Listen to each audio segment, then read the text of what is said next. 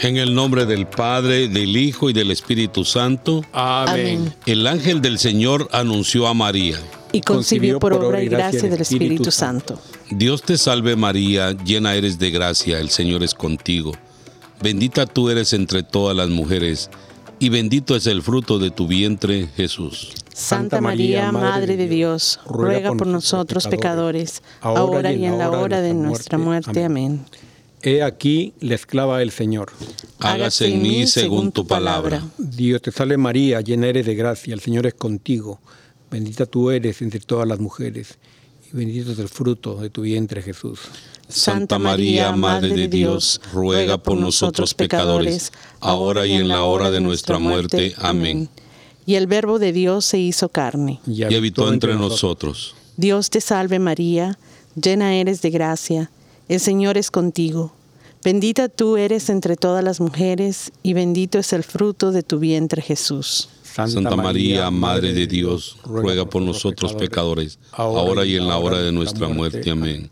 Ruega por nosotros, Santa Madre de Dios, para que seamos dignos de merecer las promesas de nuestro Señor Jesucristo. Amén. Oremos. Te suplicamos, Señor, que derrames tu gracia en nuestras almas, para que los que por el anuncio del ángel hemos conocido la encarnación de tu Hijo Jesucristo, por su pasión y cruz, seamos llevados a la gloria de su resurrección, por el mismo Jesucristo nuestro Señor. Amén.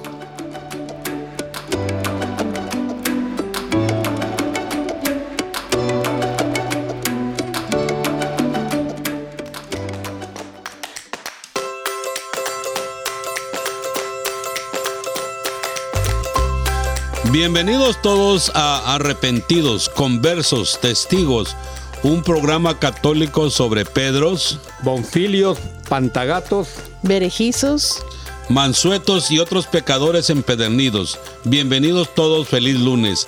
Bienvenido Jacobo. ¿Qué tal? ¿Qué tal? ¿Cómo estás, Eustaquio? Qué bu- bu- buena tarde. Bien, bien, días. aquí estamos ya, con toda la gana. Con ¿Qué toda- dice Ursicina? Muy contenta de estar aquí nuevamente con todos ustedes. ¿Qué tal de semana? Bien, gracias a Dios, aquí estamos y a ver qué nos dice nuestro técnico Adolfo. ¿Cómo está Adolfo? Aquí muy bien, gracias a Dios y gracias a ustedes por estar aquí y a toda la gente que nos están escuchando o que van a escuchar esto en el futuro también, ¿verdad? Porque claro. hay gente que lo escucha en el futuro. Así es. De acá a 100 años, 200 años alguien va a estar escuchándonos. Sí, somos como, Dios. Como ah, viajeros en el tiempo con, con un podcast. Así es, así es. Hasta hay películas Claro. de eso. ¿eh? ¿Verdad? Sí.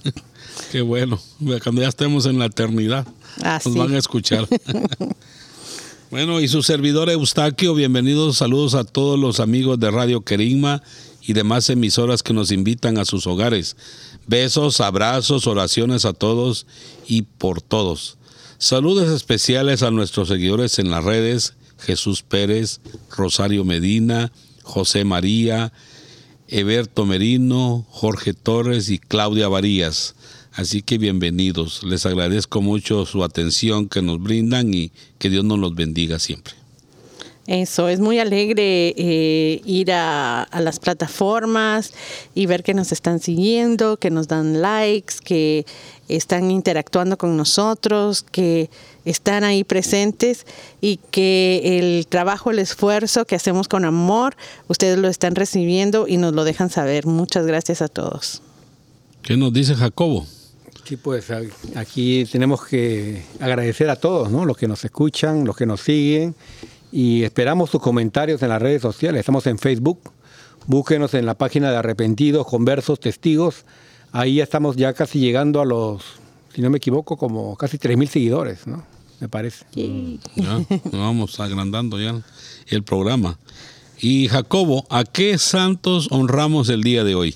Hoy día tenemos a San Amaranto, a Tenodoro, Baldo, Cungaro, Engelberto, Florencio, Herculano, Hierón, Lázaro, Estilita, Pedro Búho Gochen, Prudócimo de Padua, Pulbrodo, Antonio Baldinucci y Vicente Grossi. Que intercedan por, nosotros. Amén. ¿Y qué santo nos toca reflexionar hoy sobre su vida y obra, Jacobo? Hoy día tenemos a San Ernesto.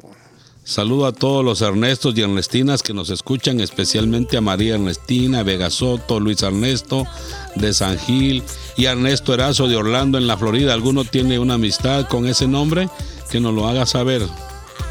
Yo conozco una señora que se llama Ernestina y le decían de cariño Tina. Oh, mi abuelita se llamaba Ernestina también. Que Dios la tenga en gloria. Amén. We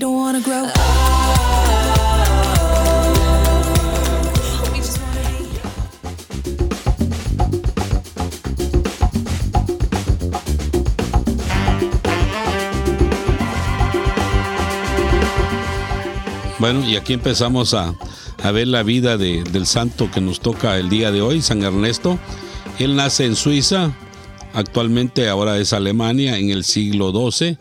Fue abad del monasterio benedictino de Sifal, en la región de...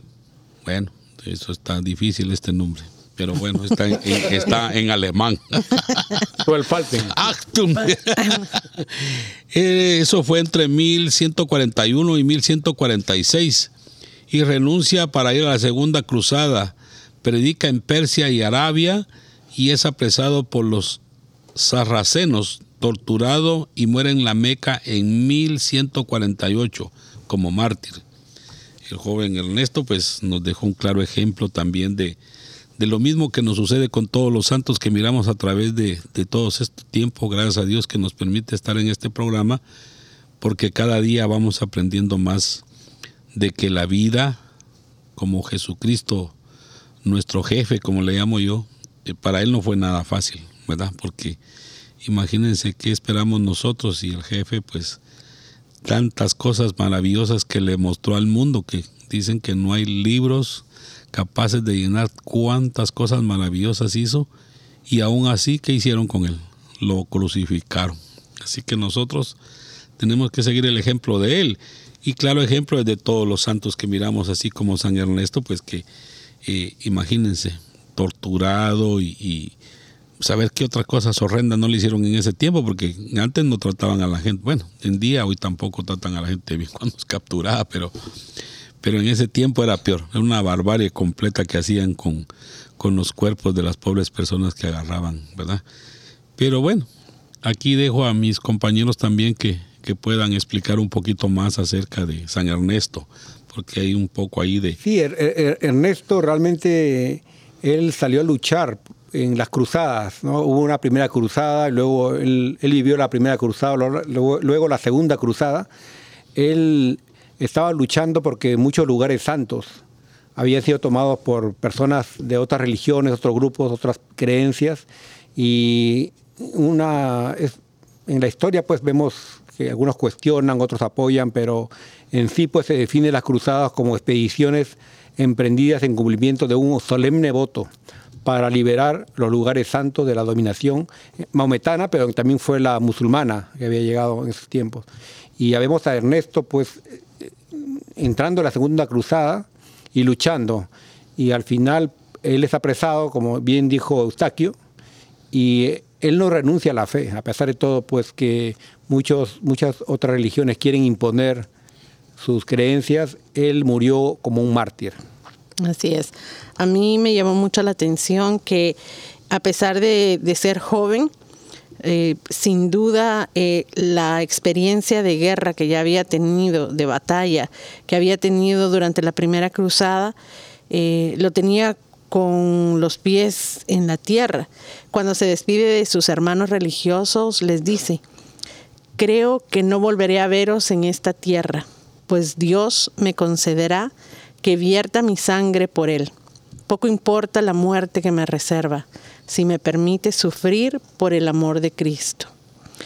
Eh, así es de que él tenía bien claro que lo más probable era que a él lo, lo iban a matar, dado, dadas las circunstancias de cómo iban las cruzadas, eh, el tipo de enemigo al que se estaba enfrentando, pero él tenía muy claro por qué era que lo hacía.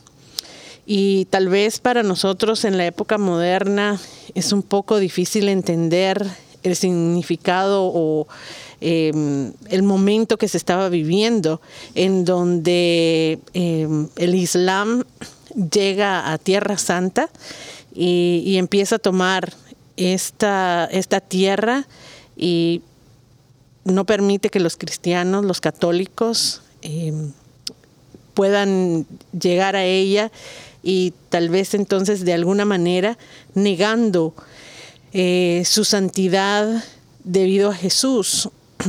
Y en cambio empiezan a, convertir eh, Tierra Santa en todo un símbolo um, islámico. Entonces la urgencia de poder volver a tener Tierra Santa como un, un símbolo cristiano era algo muy, muy importante y que tal vez para nosotros es un poco difícil de entender eh, en estos momentos. Pero ah, el hecho de que él es persuadido con, con un martirio a que se cambie de religión, creo que habla mucho acerca de, de lo que esta guerra significaba, porque no era que el enemigo iba solamente a matar a, a los cruzados, sino que lo que querían era también eh, asegurarse que iban a, a matar su fe. O sea, no era solamente matar un hombre, era matar la fe cristiana. Eh, yo creo que hubiera sido tal vez un poco más humano y más comprensible que solamente los, los apresaran y los mataran, pero no, en este caso son torturados y si no se convierten al Islam, entonces son asesinados.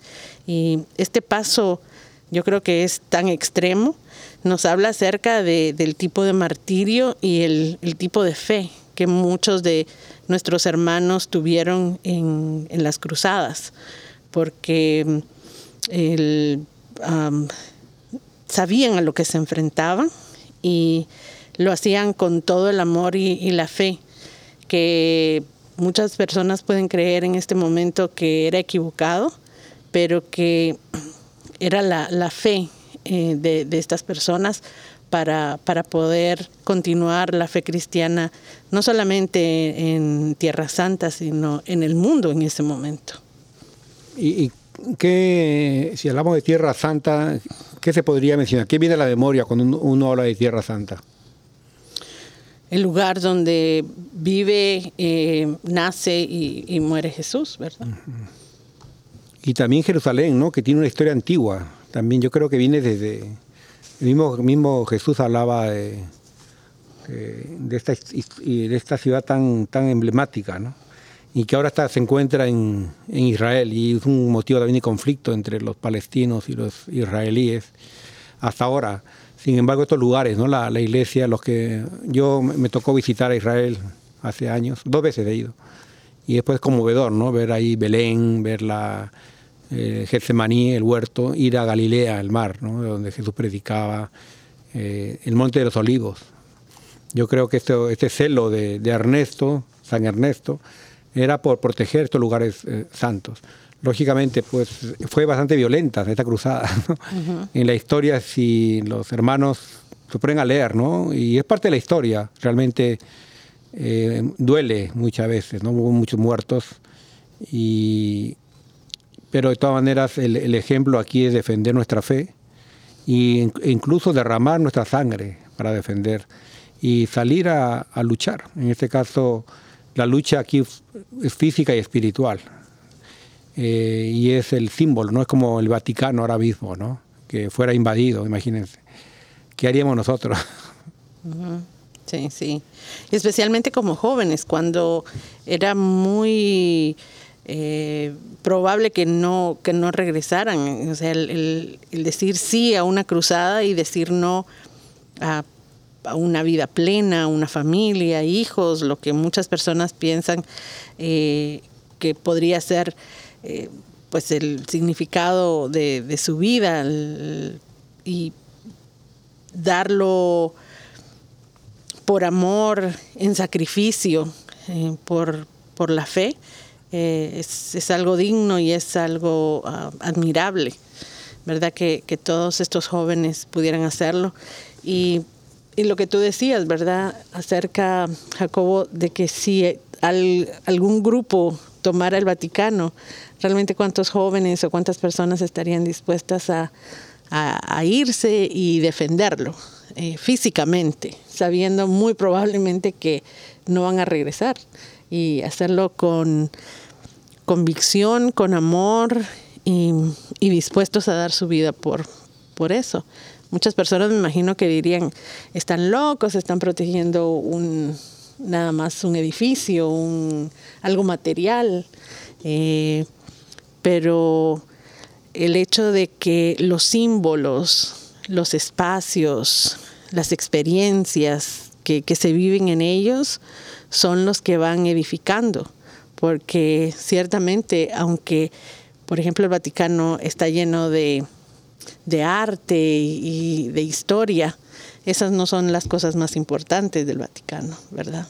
Eh, en, el Vaticano eh, se vive la experiencia de fe y lo que nos une a través del mundo como católicos. Y pues ahí estaría el punto, que eso vamos a defender, pero me imagino que sería una crítica increíble y eh, de, de mucha gente si eso sucediera y que hubieran personas que estarían dispuestas a, a ir y, defen- y defender. Y hubo un grupo hace, un- hace unos años nomás, que el Estado Islámico, ¿no? que, conocido como ISIS, que querían atacar, querían llegar hasta el Vaticano. Sí. y era una amenaza en ese tiempo. Y vemos también estos lugares de peregrinaje, que es Vaticano, Tierra Santa, y también vemos nuevos lugares, que hemos visto la, la Virgen de Guadalupe, ¿no? en México, Sí. que, que, mm, según me han dicho a mí, no estoy tan seguro, pero creo que supera ahora al Vaticano en visitantes. Eh, señor Esquipulas en, en Guatemala, que eso es masivo, el Señor de los Milagros en Perú, y en otros lugares donde son nuevos centros de peregrinación.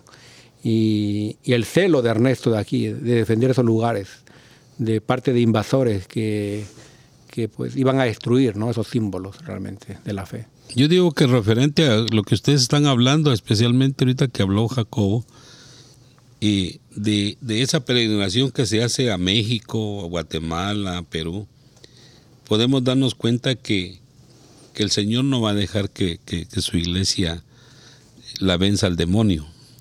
Entonces, eh, todos estos se manifiestan por, por tanta causa, aunque las cruzadas fueron algo que no tiene, aquí dice que no hubo razón de ser, pero el, el hombre por su egoísmo, por su avaricia y por todo lo que el hombre siente, se olvida de Dios y comete unas grandes catástrofes en todo el mundo y, y no le importa. Pero, que eso, pero es que decir una cosa, eso es ah, lamentablemente es muy común en la historia. Lo mismo pasó con Hitler. Y eso es querer borrar ah, A una, una, una raza, raza. completa. Eso hizo Hitler. ¿te me entiendes? Eso están haciendo, incluso qui- quieren hacer aquí en, en India, ¿me entiendes? O sea, esto ha pasado a través de la historia.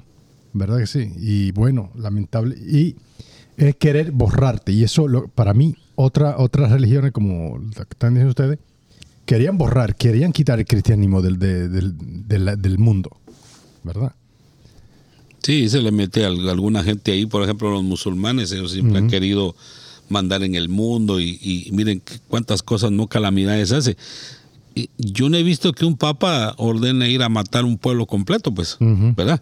Más estas, estos sacerdotes, estos que se llaman mal sacerdotes, este, musulmanes, ellos, ¿qué les importa la paz en el mundo? Ellos van a atacar a quien sea y, y no les importa, pues, que el Bueno, mundo sufra. Yo diría que algunos, los extremistas. Claro. ¿Verdad? No, no, no, No son a- todos los todos, musulmanes. sí, no. Claro, claro, sí, sí, sí, Exacto. sí. Yo- pero creo que es bueno aclararlo porque no, no estamos hablando No de, de una raza en común, sino o- que ciertas... toda una religión de billones de gente, ¿no? Sí. Son, son los Que extremistas. incluso es un grupo pequeño, son, hay bueno, alrededor de 150 millones que son extremistas, ¿verdad? Ah, luego, y ha de ser una religión bella, ¿verdad? Yo- Sí. Uno tiene que ver las cosas buenas también de, de- de- de otras religiones, ¿verdad? Pero que hay un grupo siempre, y me imagino, te voy a decir la verdad, yo creo que dentro de la iglesia católica también hay un grupo que es extremista, güey. En Sí, todos lados. plano. La naturaleza del hombre, ¿verdad? Claro. De, de irse a los extremos. Pero también pensaba yo que no necesariamente eh, tenemos que esperar un grupo religioso eh, para, para defender la iglesia cuando pensamos que nosotros somos templo del Espíritu Santo y que todos los días somos atacados de muchas maneras, eh, de, de muchos modos, y que si eh, nos pusiéramos así como San Ernesto listos para la batalla, pues eh, sería otra cosa. Y a veces yo creo que tenemos que tener un poquito de, de ese celo, de cuidar Claro. de cuidarnos como De defender. como- sí de defender nu- nuestro templo nuestra fe nuestra creencia para para para estar seguros y estar eh, defendiendo verdad lo que es de Dios porque pues todos somos de él Mm. somos sus hijos Claro. y entonces no necesariamente verdad también tendría que ser un, ah, un templo un lugar específico sino cada uno de nosotros Bueno, y también eh, Jesús es el templo. ¿eh? Eh, entonces eso es bien importante. O sea, van a poder, van a poder quemar, van a poder hacer cosas con las, con, con nuestras imágenes, van a poder hacer cosas con las iglesias, con los templos. Podrán quemarlo, podrán hacer lo que quieran, pero el Señor siempre mantiene. Siempre va a estar ahí. Así sí. que- él, él va a dar la última palabra. Claro. Él va a dejar a ver hasta dónde avanza la crueldad del hombre, ¿verdad? Porque todos son dirigidos por el mismo demonio. Y hasta que él quiera le va a permitir. Cuando diga alto, alto. Y el demonio ya no va a poder continuar. Porque dice que, que Dios le permite al diablo hacer hasta lo que él quiera. Cuando él se enoja, lo para. Y eso es así, pues él es más poderoso que el demonio. Pero qué buena la, la vida de, de San Ernesto, pues. A pesar de los pesares, él, él fue y defendió con todas sus ganas y, y como decía Ursicina, pues hay que, hay que prepararse uno también por si algún día nos toca, ¿verdad? Para enseñarle a nuestros hijos a que hay que defender la fe, hay que defender de dónde provenimos y, y, ver todo eso tan maravilloso que es la religión que nos tocó estar en este mundo, que es la que fundó Jesús nuestro Señor.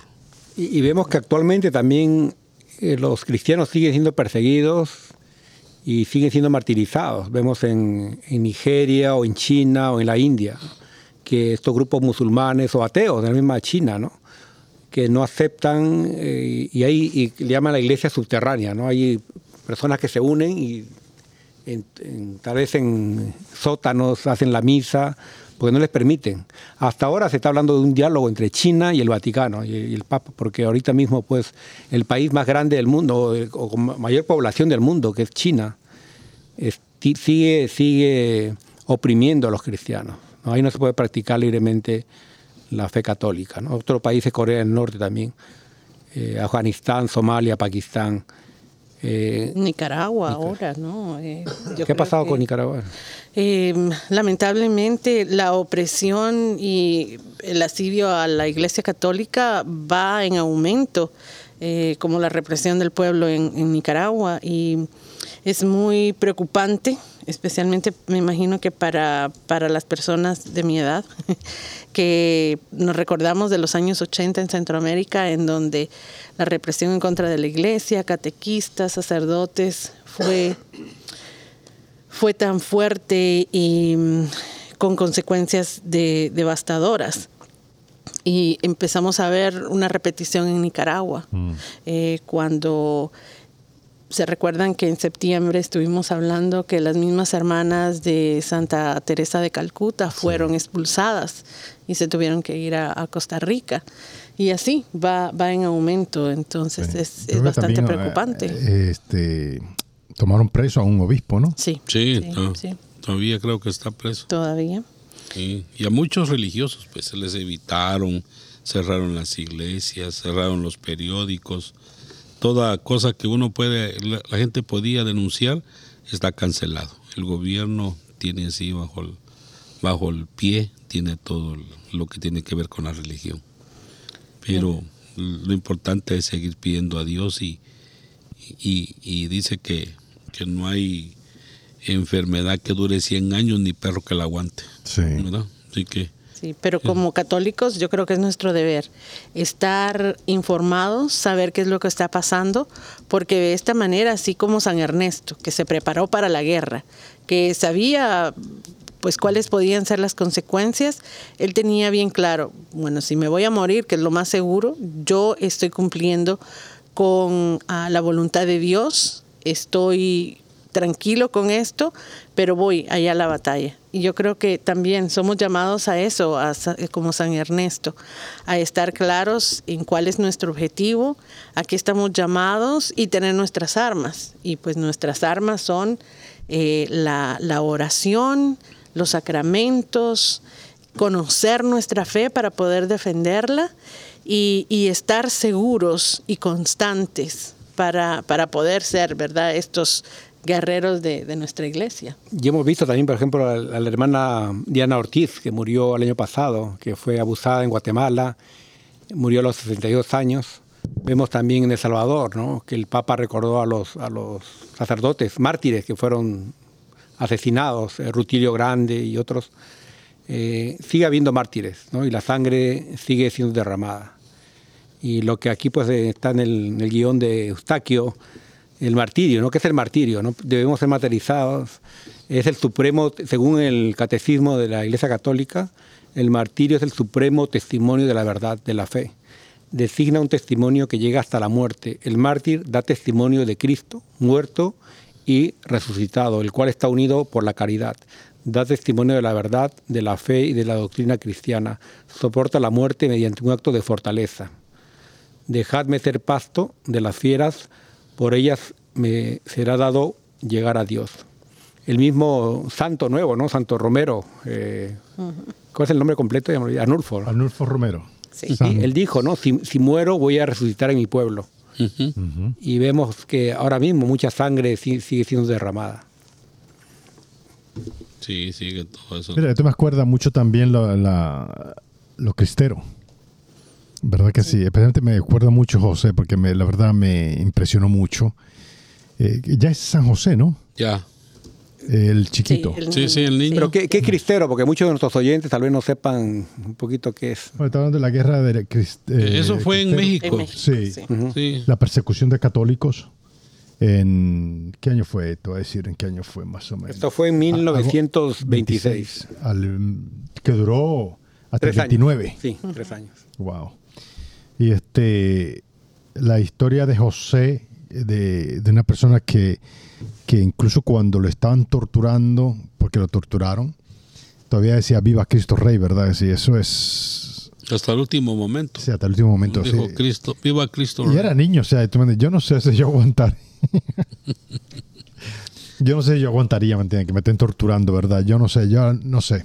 A lo mejor el Señor eh, o el Espíritu Santo te, te, te da la paz que uno necesita, ¿no? Durante ese momento de tortura. Que a lo mejor no lo ve como una tortura. ¿Verdad sí? Y es cierto lo que dice ese Adolfo, porque Esteban, cuando fue apedreado, Ujú. el, el- el primer mártir, él, ¿no? Y justamente creo que San Pablo, el autor de las cartas, ah, tan bellas cartas, él era Parte de los que parte de los que perseguían a los apedrearon. cristianos. Ujú. Y, aquí vemos que él veía, pues creo que él vio una escalera ¿no? al cielo. Yo creo que estos mártires, en el momento de que algún día, pues, si nos toca esa, eh, ese honor, tal vez, de ser mártires, ¿no? Tenemos que aprender y saber que esa vida es de Dios, ¿no? Y si vamos a morir, pues, entregar eh, esa vida a Dios. Y también ver la misericordia que tuvo con Pablo. Que Pablo dice que es el peor de todos. Él decía mismo, ¿no? ¿Por qué? Porque él no se sentía digno. Sin embargo, los, las cartas que vemos, la mitad del Nuevo Testamento lo ha escrito él, ¿no? Inspirado por Dios, lógicamente. Sí.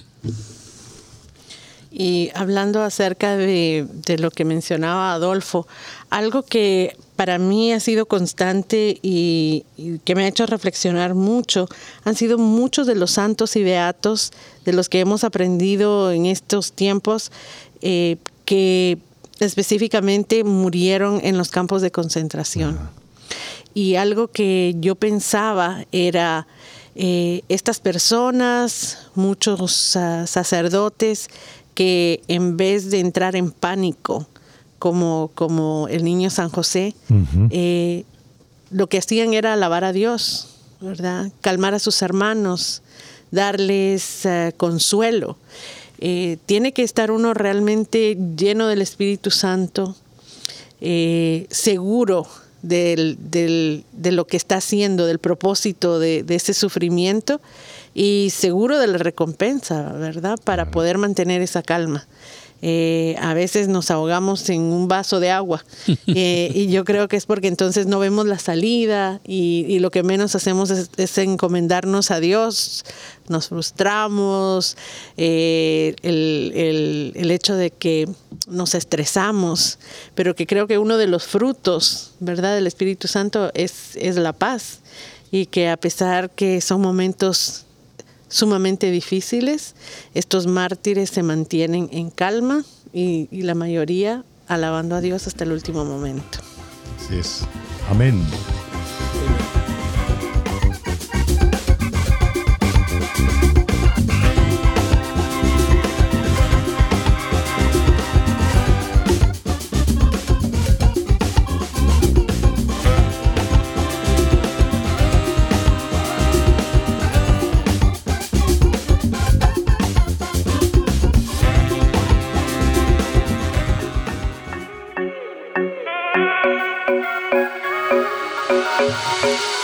Lectura de la carta a Tito. Yo, Pablo, soy servidor de Dios y apóstol de Jesucristo, para conducir a los elegidos de Dios a la fe y al pleno conocimiento de la verdadera religión, que se apoya en la esperanza de la vida eterna.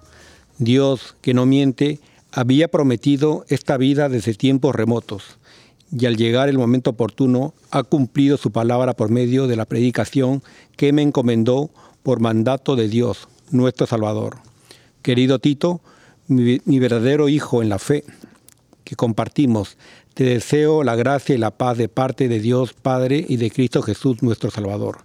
El motivo de haberte dejado en Creta fue para que acabaras de organizar lo que faltaba y establecieras presbíteros en cada ciudad, como te lo ordené. Han de ser irreprochables, casados una sola fe, casados una sola vez, y sus hijos han de ser creyentes y no acusados de mala conducta o de rebeldía. Por su parte, el obispo, como administrador de Dios, debe ser irreprochable, no debe ser arrogante, ni iracundo, ni bebedor, ni violento, ni dado a negocios sucios. Al contrario, debe ser hospitalario, amable, sensato, justo, piadoso, dueño de sí mismo, fielmente apegado a la fe enseñada, para que sea capaz de predicar una doctrina sana y de refutar a los adversarios. Haz Señor que te busquemos. Al Ah, Señor que te busquemos. Del Señor es la tierra y lo que ella tiene, el orbe todo y lo que en él habitan. Pues Él lo edificó sobre los mares, Él fue quien lo asentó sobre los ríos. Al Señor que te busquemos. ¿Quién subirá hasta el monte del Señor? ¿Quién podrá estar en su recinto santo?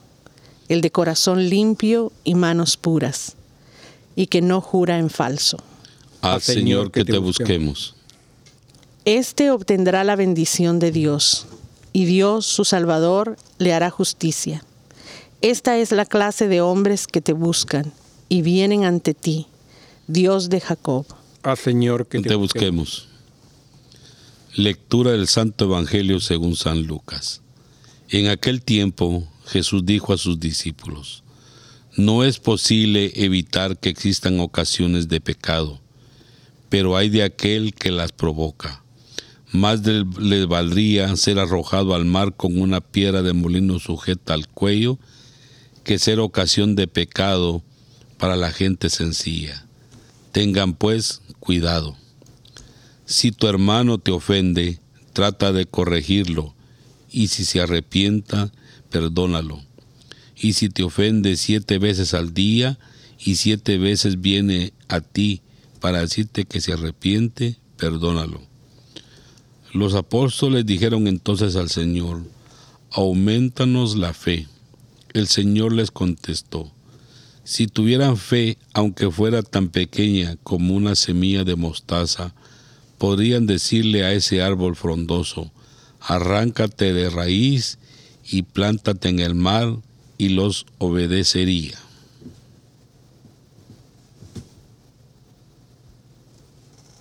Mu- Muy interesante estas lecturas de ahora, eh, la de Pablo, que habla sobre todo de los obispos, si no me equivoco, que no sean arrogantes, ni iracundos, ni bebedores, ni violentos. Son poderosas la, estas instrucciones que escribe Pablo a, a Tito. Eh, y le, encarga ¿no? lo, lo que hay que hacer, organizar. A mí me, me impactó una parte eh, cuando le habla de cómo tienen que ser los obispos. Dueño de sí mismo. O sea, toda la lista es impresionante porque no es nada fácil, pero dueño de sí mismo. Eh, ya, ya me hizo pensar en, el reto. y eso, reto de por vida, ¿verdad? Porque, porque nos damos a, a- las emociones, a, a las decisiones eh, apresuradas, a tener un juicio eh, sin tener ah, todo claro o el poder, el, el que no nos tomamos eh, el tiempo para conocernos y, y ver en dónde es que tenemos que trabajar con, con nosotros mismos. Eh, me, me impactó, o sea, toda la lista es increíble, pero solo, solamente eso, dueño de sí mismo, ya es un, un reto increíble. Sí, porque a veces dejan mucho que desear. Este, da, da pena y, y como les digo, eh, si, los, si los obispos, lo- los guías espirituales que le llamamos en la iglesia, uno llega con toda aquella, y a ver que sean caritativos con uno, al menos que le resuelvan su, su problema, pero le salen con una carota tremenda. Entonces eso deja mucho que desear porque o no tienen tiempo, pero para todo hay tiempo. A mí me gustó algo que hizo el párroco de mi iglesia hace, hace unos días. Le llevé a unas personas ahí que las habían contestado mal y él les resolvió su problema. Me sentí bien, bien porque así deben de ser todos. No todos los sacerdotes también son malos. A veces traen sus pro- propios problemas como seres humanos, pero pero yo digo que si uno toma el camino a ser un sacerdote, una monja, un religioso, primero está servirle al ser humano, al, al- al hermano que llega a pedir un, un consejo. Porque yo veo que Jesús nunca se enojó con, con la gente que le preguntaba algo. Él, él siempre le respondía de buena fe. Se enojaba más con los, con, con los los que, no, con los que no preguntaban que con los de él, pues, ¿verdad? Sí. Entonces, eso es eh, una cosa que deberían de poner en práctica y, y ver, pues, va a ser difícil, va, todo en la vida tiene sus, sus pros y en contra, pero, pero sí es bueno al menos este hacerles ver que, que la gente, desgraciadamente nosotros vamos a la iglesia y, a veces nos encariñamos mucho con los sacerdotes y, y la verdad no debería ser así. Nosotros vamos a, a la iglesia y vamos a la iglesia donde todos somos pecadores porque no hay quien se salve, pero, pero empezamos el camino a empezar a conocer a Jesús, ¿verdad? Y ya luego si nos le hacemos mal rumbo y la alegría a un sacerdote, pues estamos mal, porque nosotros vamos por Jesús, no por los sacerdotes. Y cuando el sacerdote nos dice algo malo, ah, nos ofendemos y, y paramos mal. Entonces eso es tremendo, ¿verdad? Hasta que lo trata uno mal. Bueno, y eso es lo que le llaman tibios también, ¿verdad? Que ya habla, empieza a hablar más de la iglesia, que el padre me trató aquí, allá. eh. Eso es no tener carácter, no tener personalidad también. Claro, y, es triste lo que, lo que habla aquí Jesús, ¿no? Cuando le hablan, un maestro le dice en la Biblia, ¿no? Que yo te, yo te seguiré donde sea. Y Jesús le habla fuerte a este hombre. Le dice, las zorras tienen cuevas y las aves nidos, pero el Hijo del Hombre no tiene dónde recostar la cabeza. Y acá vemos pues que a veces los, cuando están los obispos o los sacerdotes con una cara, como dice Eustaquio, ¿no? Eh, a veces ellos también están cansados, pero sin embargo, pues eh, eh, tienen que, como todos, tenemos que orar por ellos y también orar por, por, por- por su conversión. A veces ellos también tienen un corazón duro. Y el mismo Jesús aquí del Evangelio que leímos hoy día de, de San Lucas dice que no es posible evitar que existan ocasiones de pecado, pero hay de aquel que la provoca, ¿no? Y vemos lo triste de la Iglesia Católica que hubo con la- el escándalo, ¿no? Del abuso de, de niños. Y, y- vemos ahorita que muchos muchos líderes han estado están en la cárcel o están cumpliendo condenas Y, hay que rezar por aquellas, las víctimas, por las familias y que no se pierda la fe, porque muchos pierden la fe, ¿no? Por esa actitud que me contaba también Adolfo, que a veces la actitud de los, de los sacerdotes o líderes le, a uno le debilita la fe y uno se aleja de la iglesia porque dice, no, si este señor es así, me ha tratado así, ¿para qué yo voy a creer en Dios? Entonces ha debilitado a, a muchos ¿no? que se han alejado de la Iglesia Católica. Y lo que pedimos es que, que vuelvan ¿no? y que sepan que la Iglesia Católica también está compuesta de seres humanos, comete errores. Y el mismo Jesús, ¿no? cuando eligió a, a los apóstoles, los eligió imperfectos. Miren a Judas, lo eligió a Judas, miren lo que pasó con Judas. Eligió a Pedro, o eligió a Tomás, que dijo, el mismo Jesús resucitado, dice, tócame para que me crea, ¿no? Entonces vemos aquí que nuestra iglesia, eh, lo que hablamos de las cruzadas también, por ejemplo, con Ernesto, ¿no? Eh, nuestra iglesia también en su historia ha cometido errores, que los ha aceptado. El mismo Papa cuando fue a Canadá hace poco pidió perdón a los indígenas de Canadá. Porque muchas veces en nombre de la fe se han cometido errores. Y hay que ser humildes para reconocerlos. Jacobo, a mí me parece que eso es muy importante tener en cuenta y creo que también tiene mucho que ver cuán preparados estamos nosotros como miembros de la iglesia para poder también ah, hablarle a, nuestros sacerdotes, a nuestros líderes y recordarles, ¿verdad? Con las escrituras, eh, que, a qué están llamados. Creo que muchas veces si vamos eh, con, con altanería o simplemente nos callamos y, y no decimos nada, estamos también nosotros ah, cometiendo un pecado de omisión. Y, es nuestro deber el, primero rezar siempre por, por nuestros sacerdotes, nuestros religiosos, nuestras religiosas, pero también estar claros en, en qué, eh, cómo, cómo los vamos a animar a que sigan respondiendo a su llamado, a su vocación. Y creo que es como una receta increíble esta al, al final de nuestro evangelio de hoy, ¿verdad? Porque hay una lista. Y entonces el obispo es como, un, administras, un administrador de Dios. Eh, y, fíjense, no da una lista que tiene que ser organizado, que tiene que ser inteligente, que tiene que eh, tener conocimientos de álgebra o muchas cosas, ¿verdad? Que nosotros podríamos pensar que, obvio, también son importantes, pero va a lo profundo nuestra lista, irreprochable. No debe ser arrogante, ni iracundo, ni bebedor, ni violento, ni dado a los negocios sucios. Al contrario, debe ser hospitalario, amable, sensato, justo, piadoso, fielmente apegado a la fe enseñada. Y, y esa es una clave, ¿verdad? Apegados a la fe enseñada. Si no conocemos nuestra fe, entonces, ¿qué podemos ah, nosotros ah, pedir si, si no la conocemos? Y entonces muchas veces decimos, bueno, la iglesia está como está por los sacerdotes, los obispos, pero, pero no, no podemos culpar solo a un grupo. Todos estamos, eh, tenemos una vocación, todos, como laicos, como padres, como personas comprometidas, todos tenemos un papel y, todos también estamos llamados a tener mucho de esto que le piden a nuestros administradores porque al fin y al cabo también you ah, en, nuestra, en nuestra casa como adultos somos también administradores de la iglesia doméstica. Y reforzando un poco lo que ustedes dos dijeron, quiero hacerle a todo mundo una pregunta, ¿verdad? Porque estamos hablando de, dicen los apóstoles, Señor, aumentanos la fe. Ustedes tocaron dos temas muy importantes.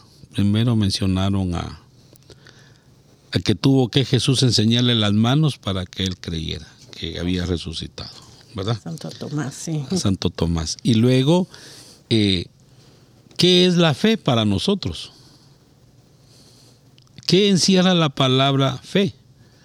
¿Verdad? sí. Santo Tomás, él tuvo que enseñarle las manos para que creyera, para que tuviera fe. Y dichosos nosotros que, que creemos sin haber visto. Esa es nuestra fe, en eso se basa nuestra fe, que creemos y tenemos fe en algo que nunca hemos visto. Solo está escrito en las escrituras, pero, pero nosotros sabemos y poco a poco vamos conociendo cada día que Jesús está ahí, que no nos abandona. Porque cuando más necesitamos, Él nos da la mano y nos levanta del hundido que estamos por nuestra propia falta de fe de nosotros mismos, ¿verdad? Entonces, eso que, que hay que hacerle a la iglesia sería nosotros hacernos un examen primero nosotros, si nosotros estamos bien en- con la iglesia, ¿verdad? Si de veras cumplimos con las cosas que se deben en la iglesia, con, con- basados en nuestra fe, para, para poder, en lugar de, de andar criticando, ir, ir a dar aportes para que esto siga creciendo cada día más. En estos días, eh, y hace rato ya, hace más de, creo que un año ya, o menos, el Papa pidió que las iglesias se volvieran a abrir como antes de la pandemia, ¿verdad? Y que seamos más condescendientes con todo el mundo. Y, es claro ejemplo que la semana pasada tratamos de, del tema sobre ayudar a los, a los más necesitados, ¿verdad? Y, esto sigue hoy en día, que, esto nos llama al Señor nuevamente a que por medio de nuestra fe, nuestra fe tiene que estar primero en nuestra cabeza, ¿verdad? En nuestro pensamiento. Segundo, en el corazón la tenemos que llevar arraigado. Y tercero, ya tenemos los dos, la mente y el corazón, y hay que brindarnos a los demás que nos, que nos merecen, porque no sirve rezar todos los días si no hacemos obras, porque todo tiene que ir acompañado. Así que yo creo que estamos nuestra fe en la cabeza, en el corazón y en poder ayudar a los, a lo- a los más necesitados. No tenemos mucho, pero lo poco que el Señor nos da debemos de compartirlo, porque cuando uno falta en este mundo, ¿qué se lleva? Nada. Y- si deja, deja problemas. ¿Verdad? Porque todo el mundo quiere... Y deudas, y deudas. Sí, y deudas. ¿verdad? Entonces yo creo que es mejor compartir. Decía que lo poco que Dios le da la bendición a uno de poder ganar, que lo comparta uno también con la gente que de verdad a veces por su, por su mala educación, por su forma de pensar, por no tener mucha fe, padecen hambre, padecen donde no pueden vivir en un lugar, los sacan y hay que ayudar a todas estas personas ya que Dios nos da ese poquito de conocimiento a todos nosotros. Y en esta, en esta crítica que hemos hecho de la iglesia ¿no? Eh, co- constructiva, vemos que la iglesia somos también nosotros, los los Sí, laicos, ¿no? claro. Porque estamos haciendo este programa, por ejemplo, somos laicos, no nos consideramos pues eh, grandes sabios, ¿no? Sin embargo, eh, hay que recordar nomás y recon- eh, recomendar a nuestros no grande, pero oyentes. súper. Sabio. Sobre todo, sobre todo Adolfo, Adolfo. Adolfo el Santo, por si acaso, no, no el otro Adolfo. Y, y creo que hay que recordar y recomendar que lean el Vaticano II, que eso abrió las puertas a los, a los laicos, porque según estaba investigando aquí rápidamente, que antes se definían a los laicos como los que no eran, ¿no? ¿Qué es un laico? No es religioso, no es, no es eh, sacerdote. Entonces es algo negativo. ¿Qué es el laico? El laico es la parte vibrante de- del pueblo de Dios, ¿no? La parte activa, la que, la que le da, hace las comidas, los pantries, lo dice la... Nosotros somos los que empujamos el carro cuando se para. Eso. Esos somos nosotros, los que empujamos. Es la hora del laico, dice, el Papa dice, es la hora del laico, pero parece que el reloj se ha detenido. Pero yo creo que ahorita mismo hay que empoderarnos. Si estamos criticando a la iglesia, también esa crítica va para nosotros, ¿no? Porque somos parte. Sí, pues, todos somos católica. parte de la iglesia misma. Pero qué bueno, me gusta, me gustó esta reflexión que hicimos y, y qué bueno que las personas hagan, hagan acopio de eso, ¿verdad? Y que viva nuestro Señor Jesucristo hoy y siempre en el corazón de todas aquellas personas que, que nos oyen y nos escuchan. Y, y bueno, felices fiestas y de todo lo que viene, porque aquí no se acaba esto. La fiesta del Señor todos los domingos, hay que celebrarla.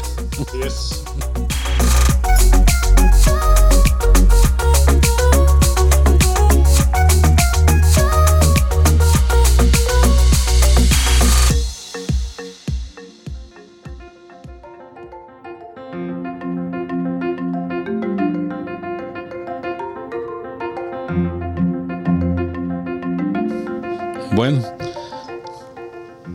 vamos con nuestra moraleja el día de hoy. ¿Qué más podemos pedir? ¿verdad?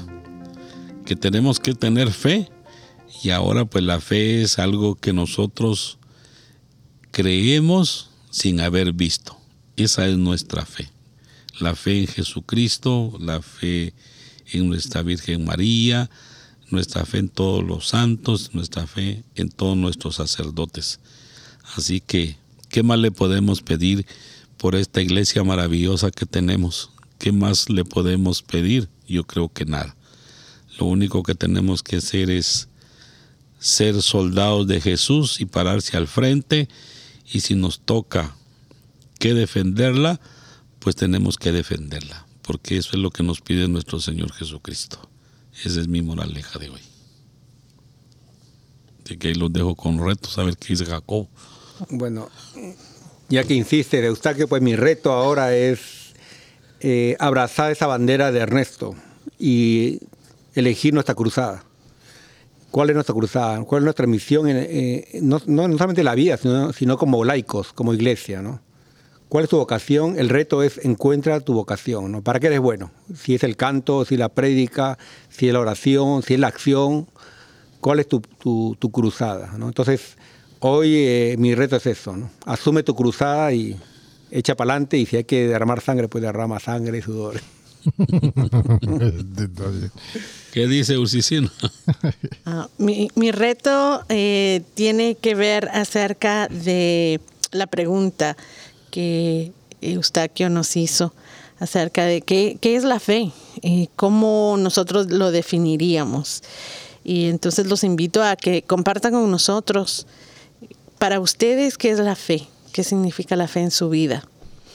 Y que ah, cuando, en mi caso, cuando yo escribo algo, algo que siento, algo que pienso, algo que estoy viviendo, como que puedo examinarlo mejor y puedo mm, tal vez hacerme más preguntas acerca de, por qué estoy pensando de esa manera y en- entenderme mejor.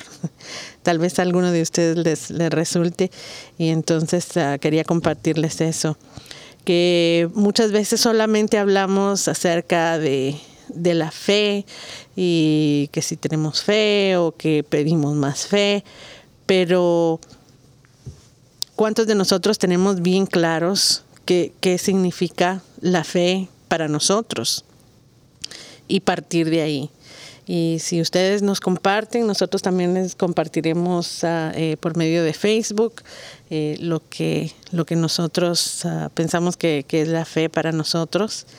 Y luego, primero Dios, les podemos compartir eh, algo tal vez ya más formal acerca de la fe en el catecismo y de algunos documentos de nuestra iglesia, para que vayamos buscando bien el camino y estemos claros acerca de, de qué es lo que significa cada vez que hablamos de nuestra fe. Muy bien. Y Ernesto, Bueno, mi reto es, como decía aquí el Santo Evangelio, si alguien nos ofendió y nos pide perdón, hay que perdonarlo, porque eso mismo reza la oración más grande que el Señor nos enseñó, ¿verdad? Perdónanos por aquellos que nos ofenden, o perdónanos a nosotros como también nosotros perdonamos a aquellos que nos ofenden. Ese es mi reto. Si alguien los ofende, pues perdonémoslo de corazón, porque el Señor así nos va a perdonar el alma. así no te pida perdón, tienes que perdonar. Sí, porque eso es lo esencial, eso es lo importante. Falta Ernesto ahora, que su, Sí. su reto de Ernesto. El reto de, Adolfo. de Adolfo. Perdón, Adolfo. Adolfo. Es que ya te está viendo como santo, te Yo das sé, cuenta. yo sé. Gracias, a mi hermano Jacobo. Yo creo, mira, eh, siempre que nosotros vamos a... Ay, se me dio la, se me dio la palabra. Eh, Dilo en inglés, di- dilo en inglés nomás. también en inglés se me olvidó. Cuando vamos a confesión. Cuando vamos confesión, eh, nosotros antes de ir a confesión tenemos que hacer un examen de conciencia, ¿verdad? Y, yo creo que eso tenemos que hacer nosotros, hacer un examen de conciencia todos los días, ¿no? Y ver cómo estoy poniendo yo en práctica, cómo yo estoy ayudando realmente a este eh, reino de Dios. ¿verdad? ¿Cuál es mi función dentro de este reino de Dios? Que, que casi lo mismo que dijo Jacobo, ¿verdad? Eh, para hacer un examen de conciencia todos los días. Y ver si, no, si nos damos cuenta que estamos fallando en algunas cosas, ya sea especialmente hacia nuestra parroquia, a nuestra iglesia, ¿qué puedo hacer yo por cambiar eso? Paremos de estar quejándonos tanto del sacerdote, paremos de, de estar quejando tanto de nuestro otro hermano. Seamos nosotros los que vamos a ser primero, que vamos a estar primero para ellos ahí. ¿Verdad sí? So, mi reto es hacer un examen de conciencia todos los días. Y yo creo que haciendo un examen de conciencia todos los días también nos ayuda a nosotros a mejorar nuestra, nuestra vida. Eso es. A vivir, a vivir con una sonrisa en el, en el rostro. Claro, así es.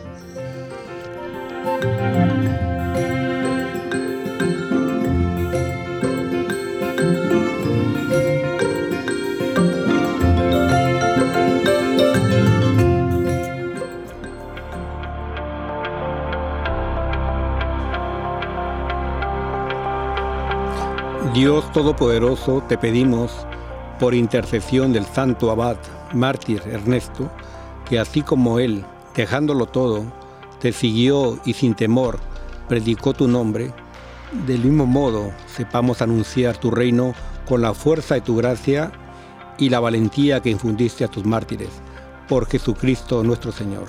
Amén. Padre, Padre eterno, yo te ofrezco la preciosísima sangre de tu divino Hijo Jesús, en unión con las misas celebradas hoy día a través, del mundo, por todas las benditas ánimas del purgatorio.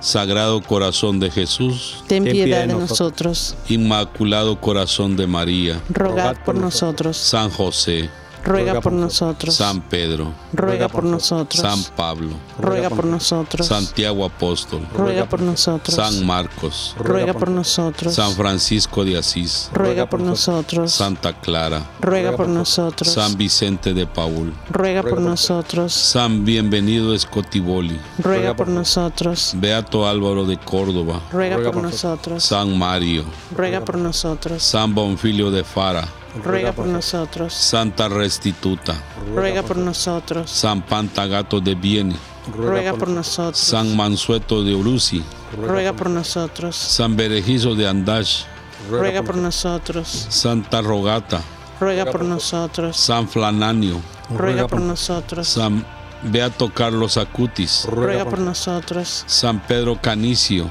Ruega por nosotros. San Faustina, Ruega por nosotros. San Baro de Egipto, Ruega por nosotros. San Barón, Ruega por nosotros. San Ateo, Ruega por nosotros. San Adolfo, Ruega por nosotros. San Ursicinio, Ruega por nosotros. San Eustaquio, Ruega por nosotros. San Mario Obispo, Ruega por nosotros. San Gaciano de Tours, Ruega por nosotros. Beato Jacobo de Cerqueto, Ruega por nosotros. San Pablo Mártir, Ruega por nosotros. Ángeles Custodios, Rogad por nosotros. San Ernesto, Ruega por nosotros. en el nombre del Padre, del Hijo y del Espíritu Santo. Amén. Amén.